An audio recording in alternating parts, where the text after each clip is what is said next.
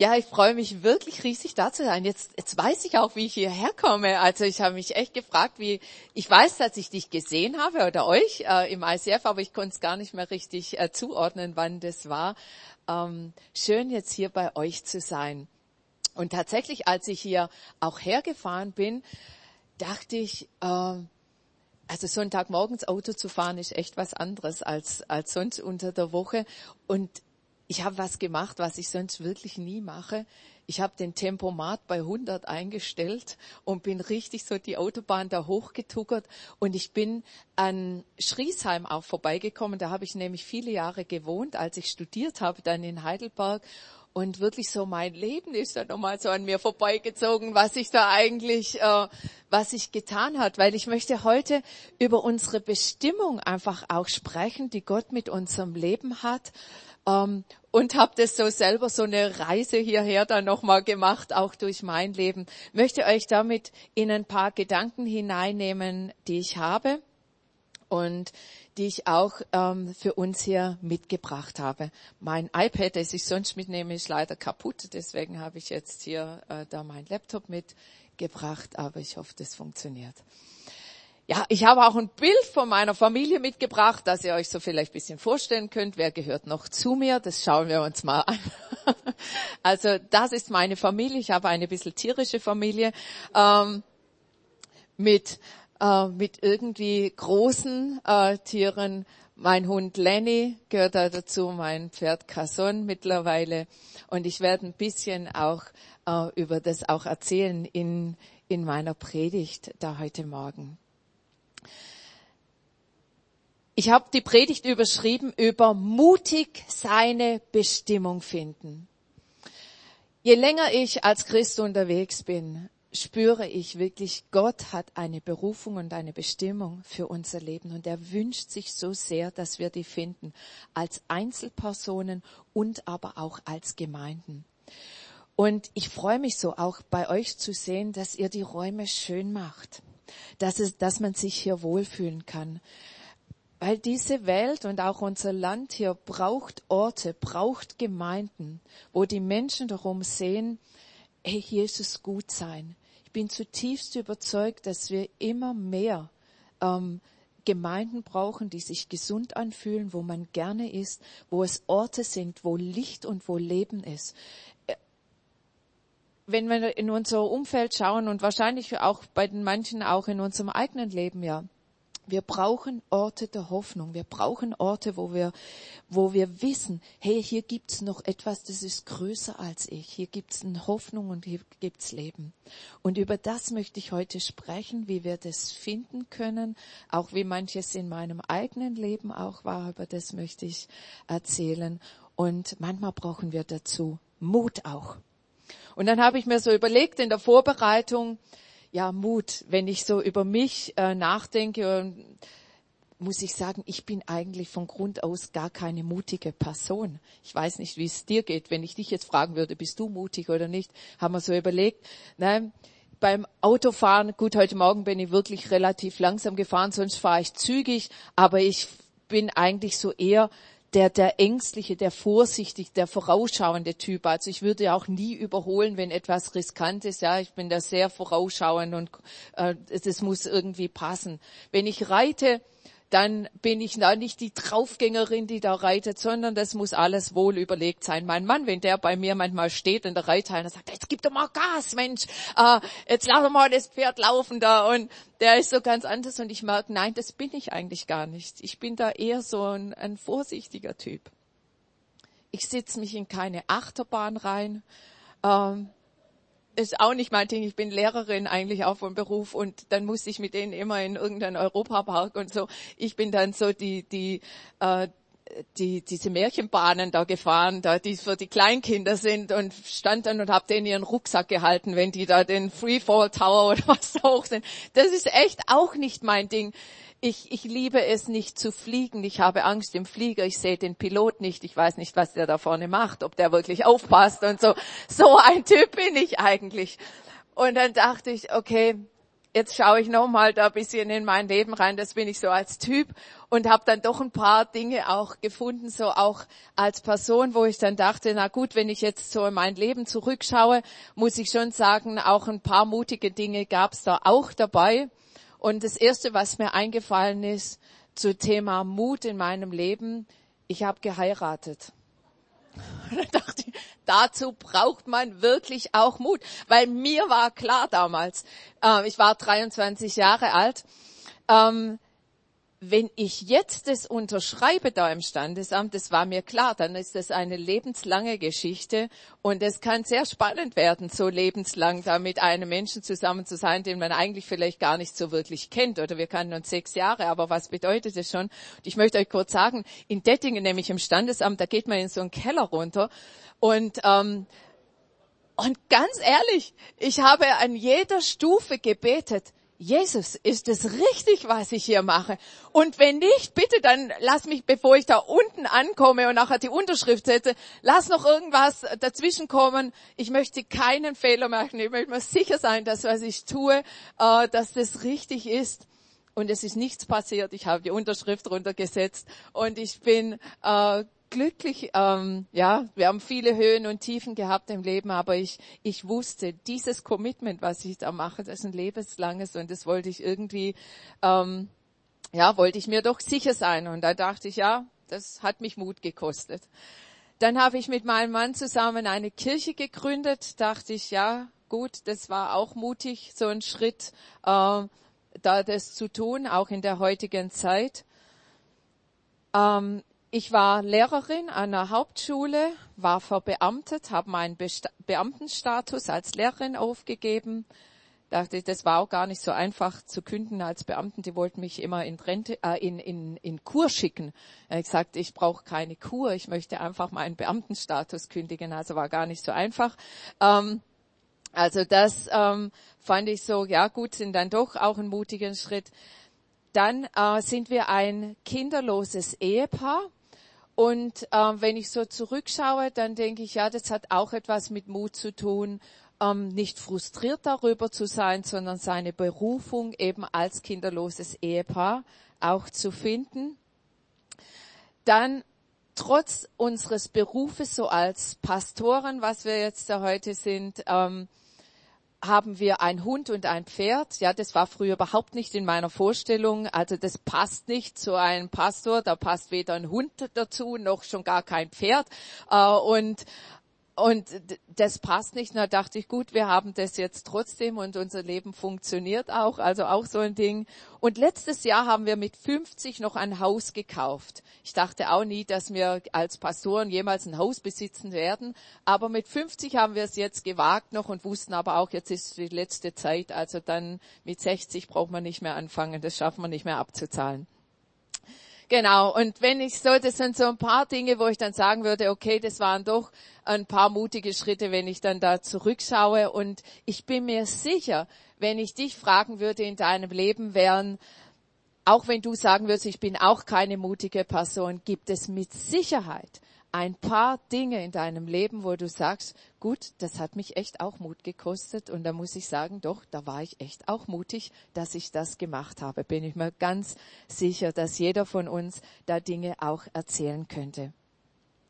Ich möchte euch heute in eine Geschichte mit hineinnehmen, die wir wahrscheinlich alle kennen und die mir Gott seit ein paar Wochen ganz stark aufs Herz gelegt hat und immer wieder auf ganz unterschiedliche Art und Weise spricht diese Geschichte zu mir und da möchte ich euch mit hineinnehmen. Das ist die Geschichte vom äh, Volk Israel und zwar dem Auszug aus Ägypten. Und ähm, wie gesagt, ich bin ja auch Lehrerin gewesen, gell, da mache ich das mal so ein bisschen, ähm, wie wir das auch in der Schule gemacht haben.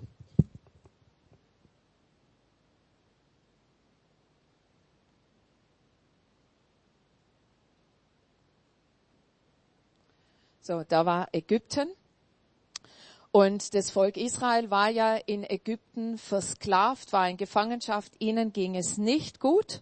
Und Gott hat dann die zehn Plagen geschickt und irgendwann hat der Pharao dann wirklich auf Drängen von Mose hin das Volk auch ziehen lassen, weil Gott hat gesagt, Ägypten ist nicht der Ort, wo ihr sein sollt, dort, wo ihr in Gefangenschaft und Versklavung seid, sondern der Ort, der für euch da ist, ist das Ort, ich nenne mal das Land Kanaan, der Ort eurer Bestimmung.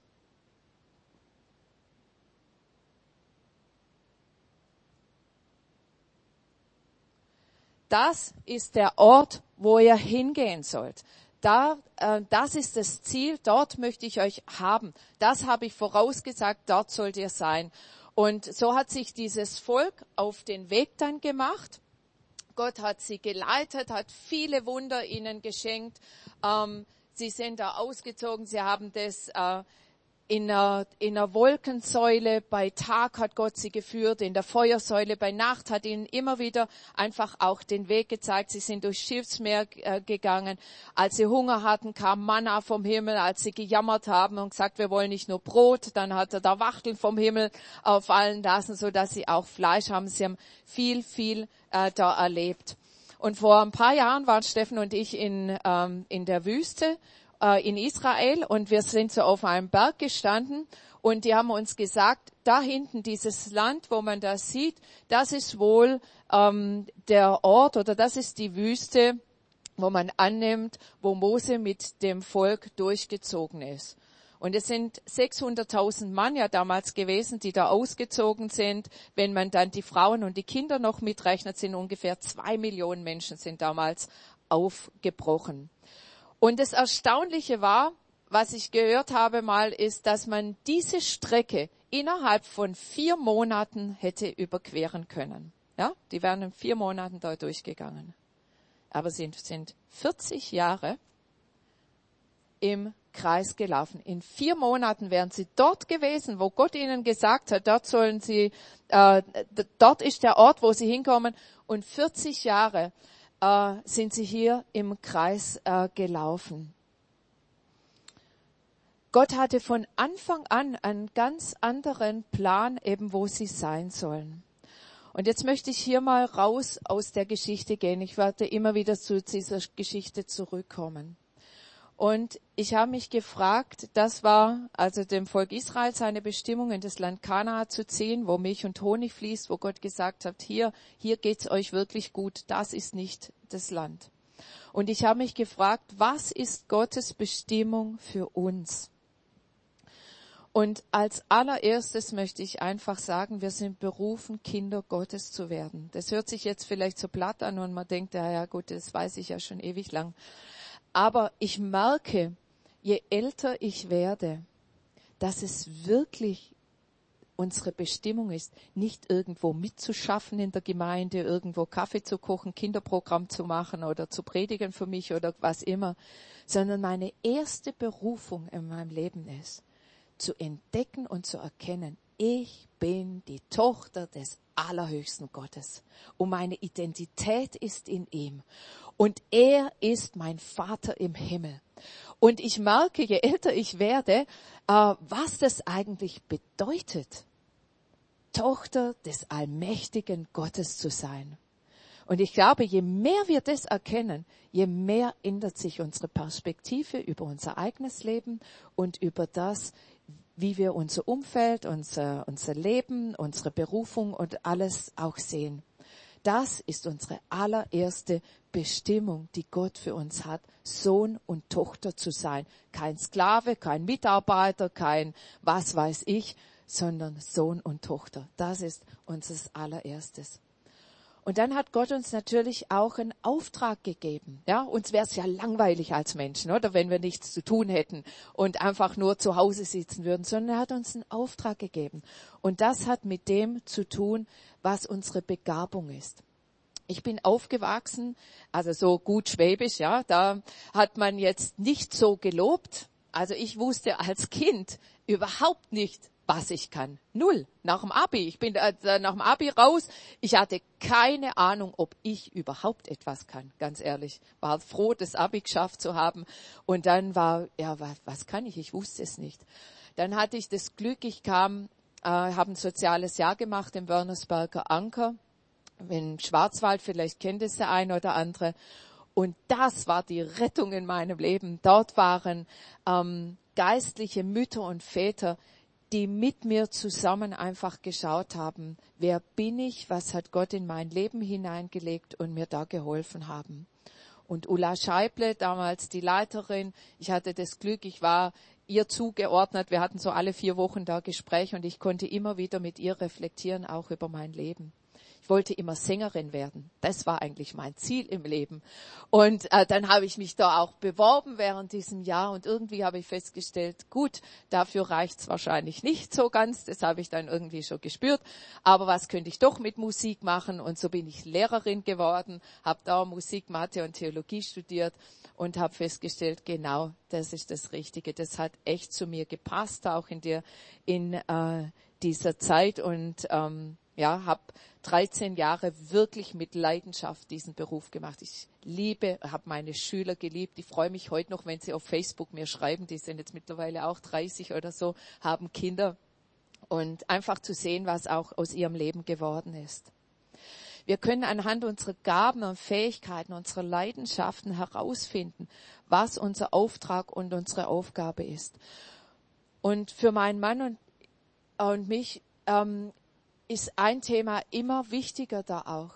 Und das heißt nicht, was machen wir in der Gemeinde? Was ist unsere Aufgabe in der Gemeinde?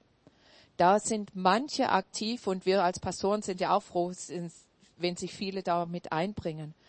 Aber unsere Hauptberufung wird sich nicht in der Gemeinde abspielen sondern in unserem Alltag, in unserer Familie, in unserem Beruf, wie wir dort sind, wie wir dort Reich Gottes bauen. Was für Gaben hat uns da gegeben, wie wir als Krankenschwester, als, als Lehrerin, als, als im Büro, in, in Verwaltung oder was weiß ich, wie wir dort unseren, unseren Job machen. Wie Gott uns da begabt hat, wie wir dort sind. Leuchten wir da oder sind wir so dranfußlige Funzeln da irgendwie, wo keiner sehen kann, äh, wer unser Vater im Himmel ist? Ich glaube, das ist zutiefst unsere Berufung.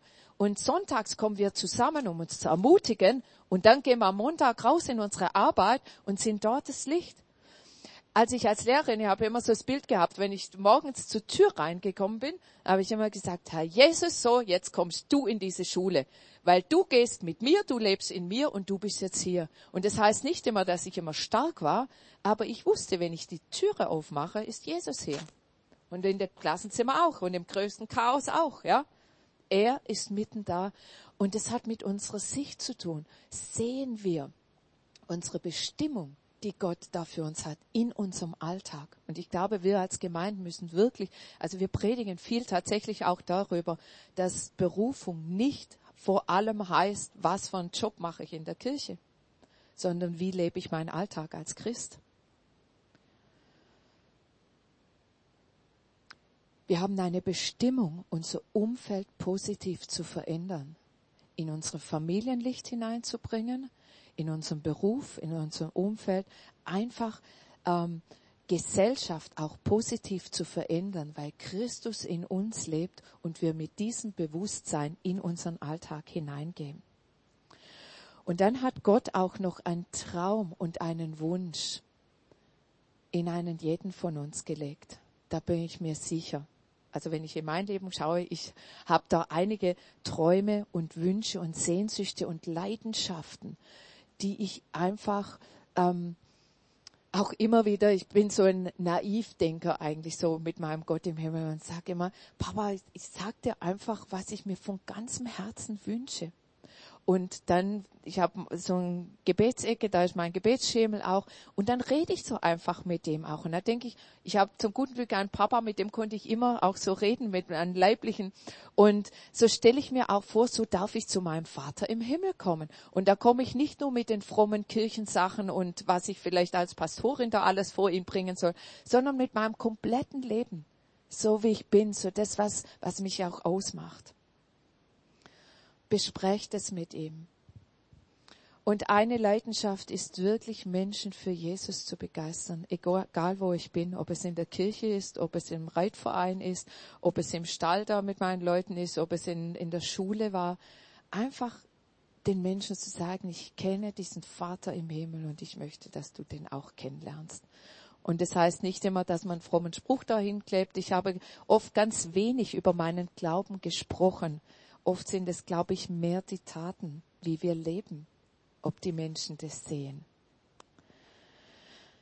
Dann habe ich auch so eine Aders für Soziales. Wir haben dann irgendwann auch eine Arche gegründet. Das sind meine erste Arche-Kinder für sozial und emotional benachteiligte Kinder.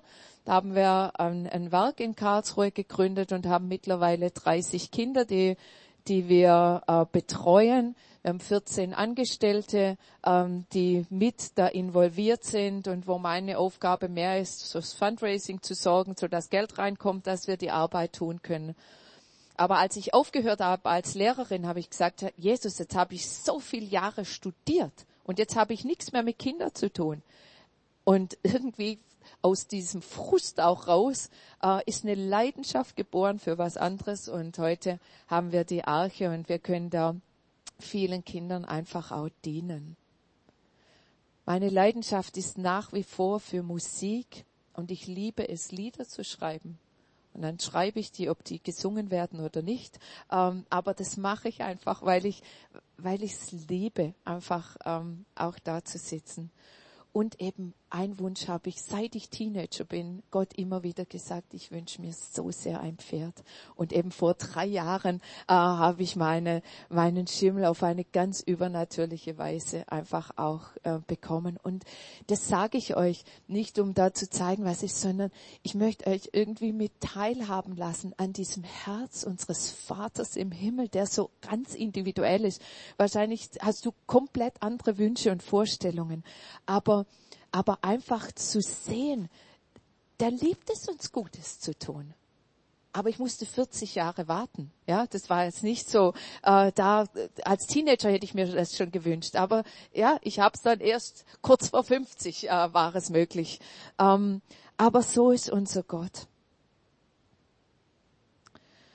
Und ich bin mir sicher, auch in dich hat er Träume und Wünsche und Vorstellungen hineingelegt. Und er sagt, hey, das, wenn vielleicht fühlst du dich, ich bin wie in Ägypten. Und er sagt, deine Bestimmung ist hier. Und er liebt es, uns da Gutes zu tun. Und habt ihr euch mal gefragt, warum dieses Volk so lange gebraucht hat? 40 Jahre, wo sie doch in vier Monaten hätten da durchgehen sollen? Ich habe mich mal wirklich hingesetzt die letzten Wochen und habe immer wieder betend gefragt, Gott, warum war das so?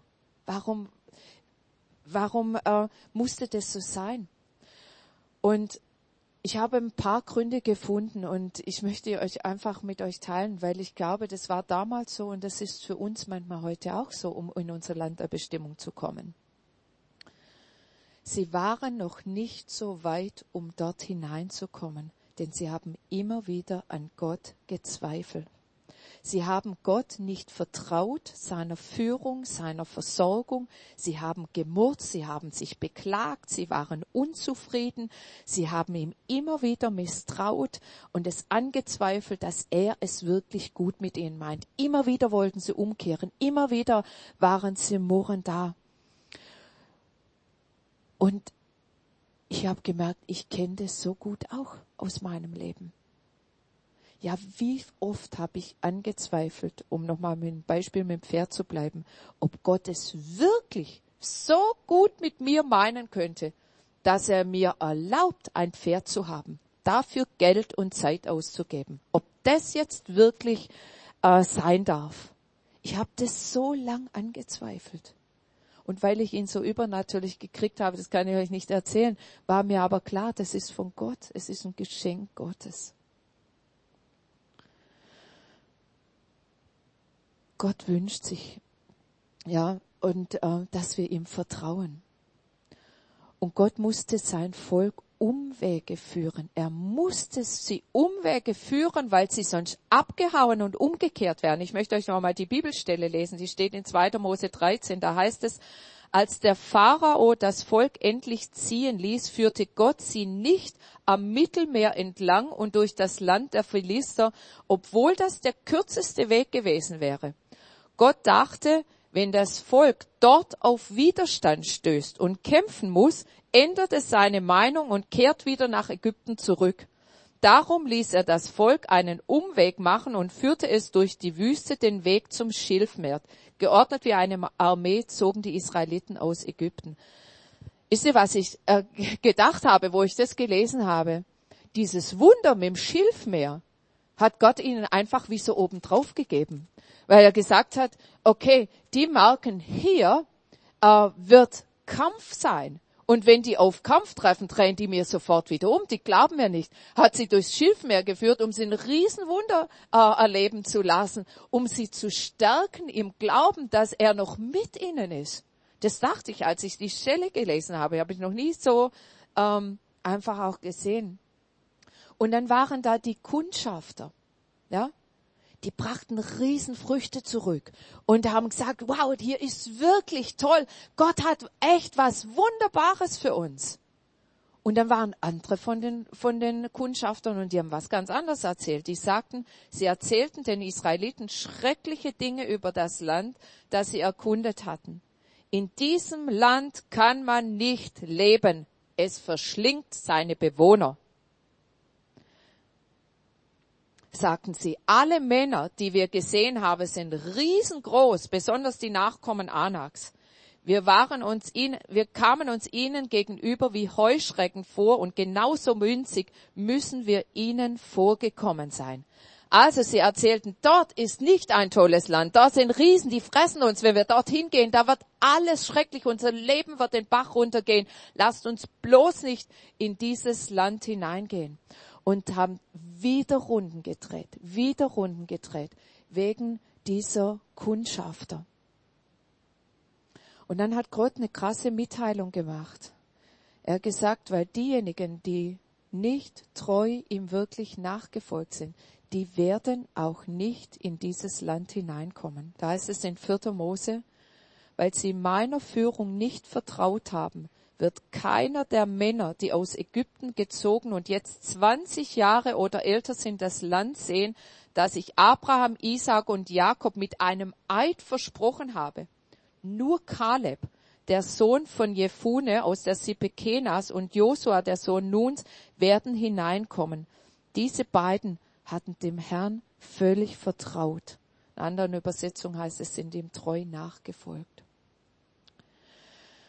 das hat mir auch nochmal gezeigt, wenn wir in unserem Leben Gott nicht vertrauen, kann es sein, wir kommen dort nicht an, wo Gott sich von ganzem Herzen wünscht, alles gegeben hat, Kundschafter geschickt hat, immer wieder zeigt, dir bin ich, ich bin vor euch mit der Wolkensäule, mit der Feuersäule. Erkennt ihr es nicht, dass ich mit euch bin? Möchte wieder raus aus der Geschichte gehen für uns. Was heißt das? Ich glaube, viele sind aufgebrochen in unserem Leben und wenn wir in unsere Gemeinde schauen und wenige kommen hier an. Und es macht mich sehr traurig und ich glaube Gott noch viel, viel mehr, wenn wir dort als Menschen nicht ankommen, wo eigentlich unser Leben sich abspielen sollte, unser Beruf, unsere Berufung, unsere Erfüllung. Und ich sehe einfach auch, dass viele mal eine christliche Biografie hatten. Ich war jetzt eben bei 30 Jahre Abi-Feier. Dachte ich, krass, 30 Jahre ist das schon her, äh, dass ich da war, in Bad Urach. Und dann habe ich die getroffen, mit denen ich das Abitur gemacht habe. Und die waren auch die, mit denen wir im Jugendkreis zusammen waren. Also wo wir aufgebrochen sind in ein Glaubensleben hinein. Und ich habe mich mit denen unterhalten, hey, wie geht's euch? Was macht ihr denn jetzt? Und äh, wie ist im ZVM oder in der Kirchengemeinde? Was macht ihr da? Und ganz viele, wenn ich, wenn ich nicht sagen würde, es waren, glaube fast alle, mit denen ich damals zusammen war haben mir gesagt, weißt du, mit Kirche und mit Glauben habe ich eigentlich nichts mehr zu tun. Und ich dachte, wie krass. Ey, wir waren doch im Jugendkreis zusammen. Wir haben doch, wir haben doch Gott erlebt. Wir haben doch gebetet. Wir haben Aktionen gemacht. Wie kann das sein? Wir sind aufgebrochen und wieso? Was ist hier passiert?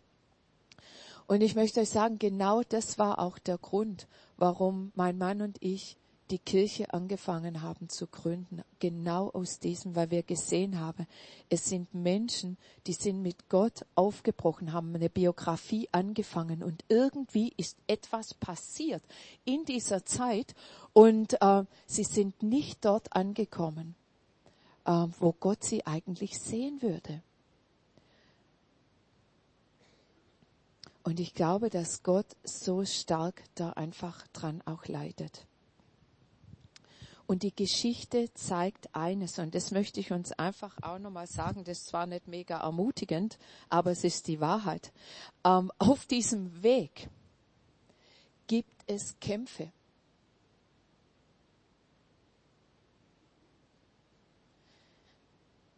Ich wünsche mir ein Leben, wo es keine Kämpfe gibt. Hey, jetzt sind wir doch Christen, Gott ist mit uns. Aber ich glaube, das kann jeder von uns sagen. Es gibt sowohl hier als auch hier gibt es Kämpfe. Und das hat Gott seinem Volk schon damals gesagt. Und er hat gesagt, und wenn sie aber auf diese Realität treffen, die, ihr Glaube ist noch nicht so stark, dass sie wissen, ich bin doch mit dir in den Kämpfen. Ich bin mit dir.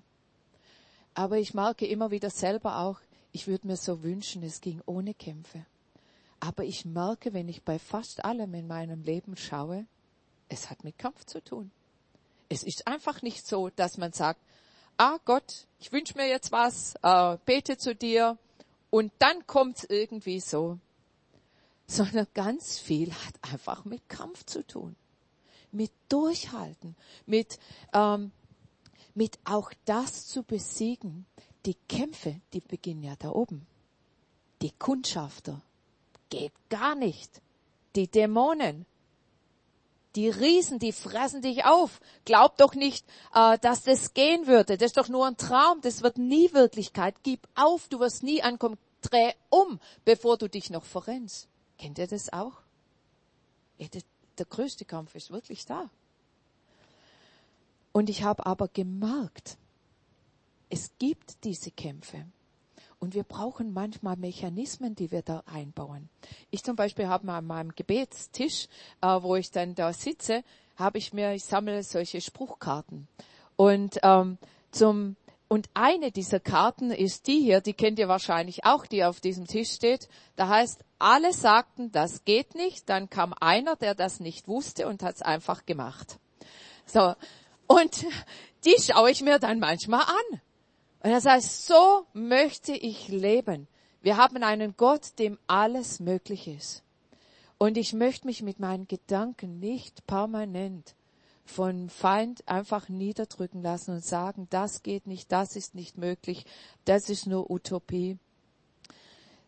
Ja, vieles äh, wirklich braucht Zeit. Ich, ich weiß das und, und, und ich habe auch nicht alles, was ich mir wünschen würde, dass das irgendwie so gehen würde aber mit unserem, wir haben unseren Gott an unserer Seite in unseren Kämpfen. Es gibt ein auch tolles Buch, 100 Tage uh, to be brave, um, das auf Englisch, aber wer sein Englisch ein bisschen auffrischen will, ich verstehe es auch und es ist um, relativ einfach geschrieben, also so, dass ich es auch lesen kann. Das ist ein Buch zum Beispiel, das ich echt empfehle. Da, das sind so immer so Tagesimpulse auch mit drin und das lese ich, weil ich merke, ich brauche das für meinen Kopf. Ich brauche das, dass ich immer wieder ermutigt werde und sagen, ja, Kampf ist normal, aber wir kommen durch. Gott ist an meiner Seite.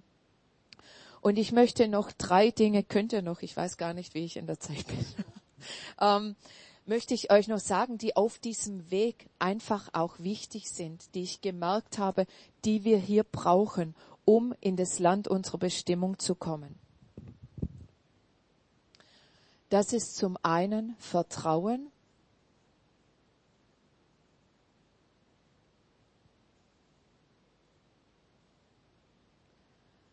Das ist Mut.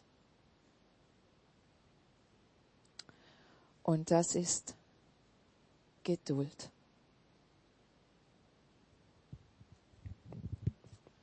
Und dass ihr euch das besser merken kann, könnt, werde ich da noch so Bildle dazu machen.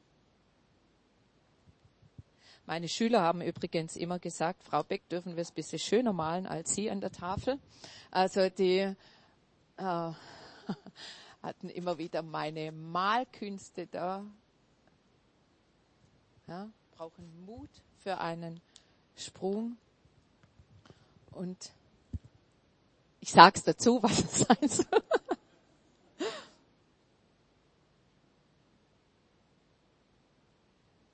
Könnt ihr es erkennen?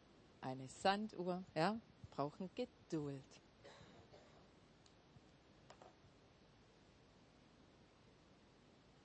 Gott hat seinem Volk immer wieder Zeichen gegeben, dass er mit ihnen ist.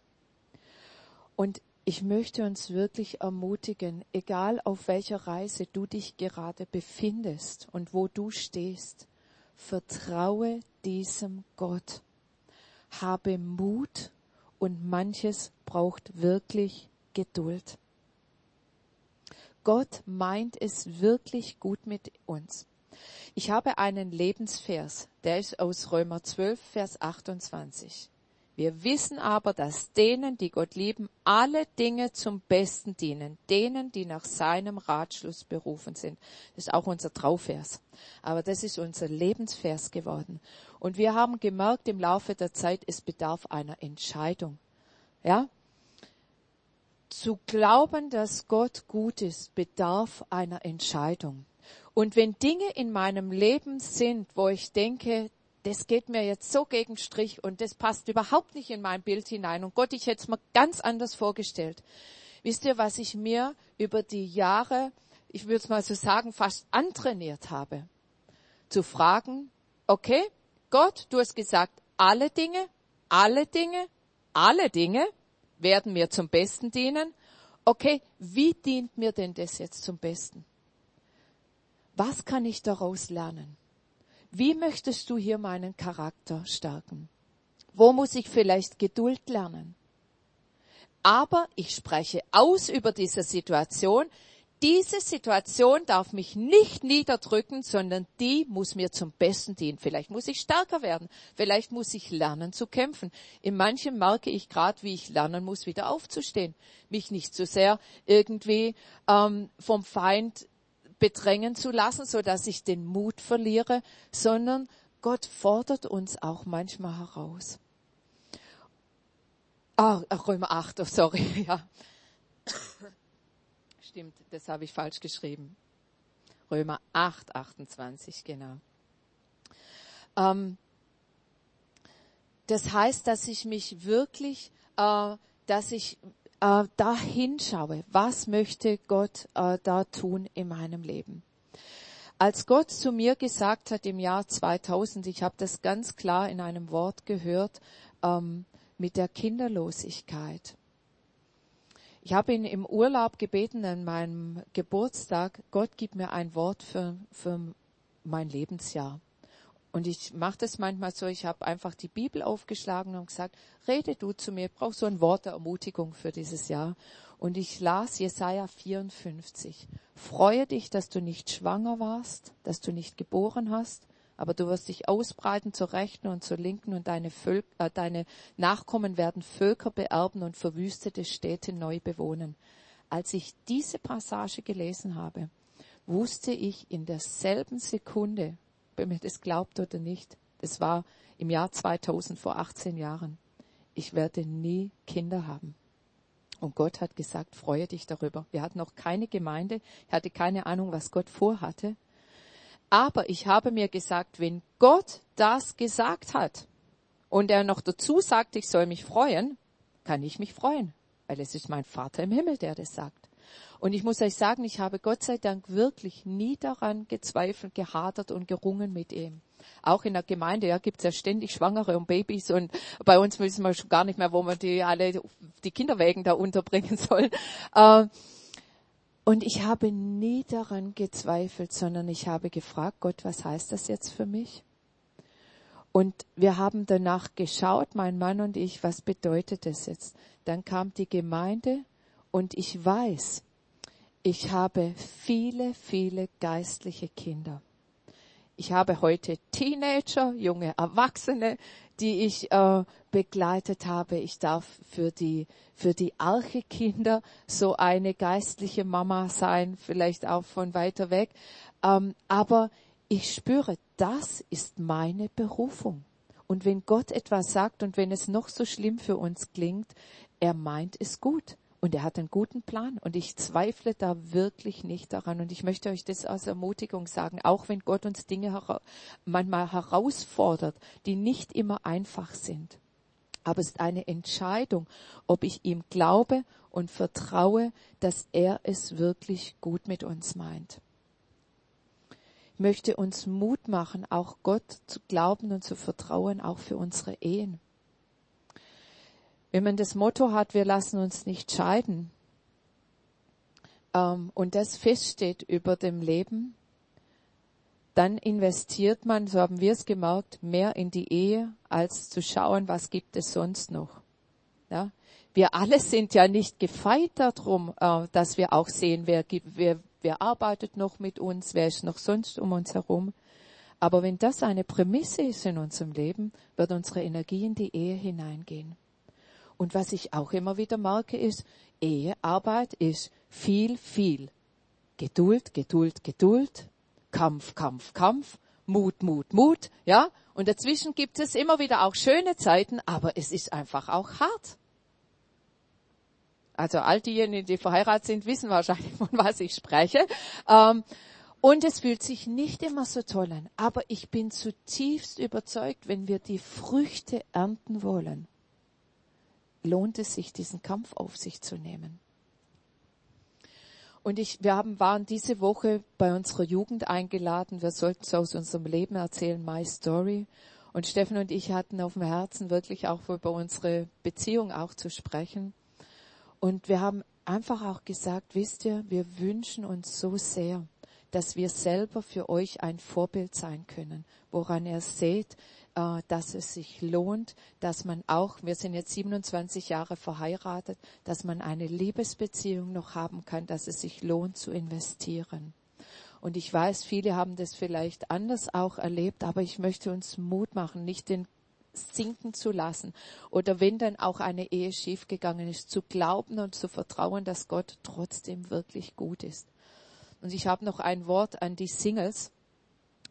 Ich möchte einfach auch sagen, heiratet nicht irgendjemand, weil lebenslang ist lang. Äh, und dieses Commitment zu geben. Und ich möchte das so klar sagen. Ich begleite immer wieder auch ähm, junge Erwachsene bei uns. Und ich weiß von einer jungen Frau, da möchte ich ganz kurz noch sagen, die Diana. Eine bildhübsche junge Frau, aber die kam über Jahre zu mir, Sibylle, ich finde in der christlichen Gemeinde keinen Mann. Ich sag, Diana, ich weiß. Es ist manchmal echt auch verflixt. Ich weiß, da gibt's nicht die Riesenauswahl, aber nimm nicht irgendeinen. Wirklich, ich war immer wieder mit ihr, vertrau Gott. Und es ging über Jahre. In diesem Sommer hat sie ihren Robert kennengelernt hat ihn geheiratet. Die haben eine Traumhochzeit gehabt und sie hat gesagt, Sibylle, ich bin so glücklich, dass ich gewartet habe und meinen Robert gefunden habe. Und sie ist jetzt über 40 und äh, hat äh, jetzt geheiratet. Und und ich habe mich so mit ihm gefreut und ich habe äh, gefragt, ob ich das erzählen darf. Und dann sagt sie, ja, wenn du es als ermutigendes Beispiel nehmen kannst, dann erzähl das gerne, weil sie wirklich sagen können, wow, ja, möchte uns Mut machen, wirklich diese Schritte einfach auch zu gehen. Manchmal braucht es vermeidliche Umwege, bis wir dorthin kamen. Ich bin nicht immer Pastorin gewesen, sondern ich habe euch gesagt, ich war Lehrerin. Gott hat mich den Weg geführt, dass ich mich ausbilden lassen habe als Lehrerin. Aber das kommt mir heute zugute als Pastorin. Ich sehe viele Dinge, die ich sehe, wo ich dachte, gut, vielleicht ist es ein Umweg für das, was ich jetzt mache. Aber manchmal sind die Umwege auch nötig für das, was unsere Aufgabe ist. Das Leben hat mit Kämpfen zu tun. Ich möchte das nochmal sagen. Auf dem Weg bei der Landnahme immer gibt es diese Kämpfe. Aber ich möchte euch ein letztes erzählen. Ich war vor zwei Wochen mit unseren Frauen bei der Ladies Lounge in Zürich. Und wir waren 20 Frauen, die dorthin gefahren sind zur Ladies Lounge. Und äh, dies, wir haben eine Übernachtung im Hotel gebucht gehabt und äh, wollten dann am nächsten Morgen, wir haben gefrühstückt zusammen, haben länger gequatscht, als wir hätten sollen, waren schon recht spät und wollten zu unseren Autos gehen. Wir sind mit zwei Archebussen da gewesen und einem meinem Privat-Pkw und wir wollten gerade an der Rezeption auschecken und zu unserem Auto gehen, das wir vor dem Haus geparkt hatten. Und eine kam zurück und sagte, Sibylle, unsere Autos sind weg. Die, hat, die wurden abgeschleppt. Und ich dachte, ach du lieber Schreck. Und ich weiß nicht, ob ihr das schon mal erlebt habt. In der Schweiz ein Auto abgeschleppt. Der an der Rezeption hat gesagt, es kostet pro Auto mindestens 800 Euro. Jetzt habe ich gerechnet, drei Autos. Mein privates, zwei äh, quasi Arche-Autos dachte ich, ach du lieber Schreck, das gibt's doch nicht. Dann haben wir da nachgeforscht, haben den drei Stunden nicht erreicht, der uns das Auto abgeschleppt hat. Ich war schon auf 180 und ähm, ich war zweimal bei der, äh, habe die Polizei angerufen. Wir sind zu viert dann ins Polizeirevier und keiner konnte uns helfen. Also, oh, jetzt kommen die schon zu viert hier an, hat der Polizist gesagt. Das heißt, sie müssen uns jetzt helfen. Und dann hat er ähm, auch telefoniert, hat ihn dann erreicht. An unsere Nummer ging er nicht dran. Auf jeden Fall, um die Story äh, kurz zu machen, der, der uns abgeschleppt hat, wollte wirklich den Reibach machen. Ich habe das über manches rausgefunden, dachte er, er hat mitgekriegt, dass wir lauter Frauen sind. Da dachte er, ja, das, der, die nehme ich mal so richtig aus. Dann hat er sich aber getäuscht. Er ist nämlich auf uns getroffen. Und äh, Und er hat uns mitgenommen. Wir hatten einen männlichen Begleiter, hatten die von Zürich uns mitgeschickt, haben wir dann mitgekriegt, es war ein Polizist, aber der durfte nicht sagen, dass er Polizist ist. Das hat mir so ein bisschen äh, Mut gegeben dann. Der hat uns in eine Tiefgarage mitgenommen dieser, der unsere Autos abgeschleppt hat und wollte nicht, dass der Mann mitgeht und gesagt, das kommt gar nicht in Frage, der kommt mit. Äh, und dann wirklich, es war kurios, der wollte uns die Autos nicht rausgeben, bevor wir zahlen. Die Polizei hat aber gesagt, wir müssen nicht zahlen ähm, der muss uns so rausgeben.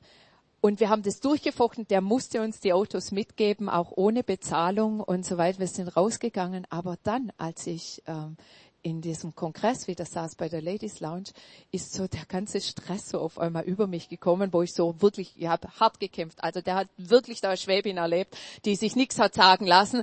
Die anderen haben gesagt, Sibylle, so haben wir dich noch nie erlebt. Äh, aber nachher, wirklich, da ging's mir so richtig, uh, was war das? Und dann hat Gott mir ein ganz mega Bild einfach gezeigt. Er hat gesagt, schau mal die geistliche Realität an. Und ich habe uns gesehen in diesem Parkhaus stehen. Äh, ich hatte noch zwei Frauen mit. Und dieser Mann, und er hat gesagt, und jetzt mach mal deine geistlichen Augen auf, was hier passiert ist. Und ich habe überall in diesem Parkhaus Engel gesehen. Und es war so krass für mich. Und ich habe so gespürt, wir sehen manchmal so unsere Situation und in dem wir drinstehen und es ist Kampf und es ist schwierig und ähm, ja, müssen immer wieder stark sein. Aber es war so, wie wenn Gott wieder auch in seiner liebevollen Art, mir gezeigt hätte, schau mal, ich bin dabei. Ich bin in den Kämpfen des Lebens mit dir. Meine Engel sind um euch rum gewesen. Und er, er, die behüten euch, beschützen euch. Ich bin nicht ferne. Und das möchte ich uns allen sagen, auf unserem Weg, wo wir, wo wir hier einfach sind. Lasst uns unserem Gott vertrauen. Lasst uns Mut haben, loszugehen, nicht Angst zu haben, auch in die Wege zu gehen, wo Gott uns beruft. Und lasst uns Geduld haben und auf den Zeitplan Gottes achten. Er kommt leider nie sehr früh aber auch nie zu spät. Und er ist echt da. Und lasst uns ihm glauben und vertrauen, es lohnt sich. Und Gott segne dich dabei. Amen.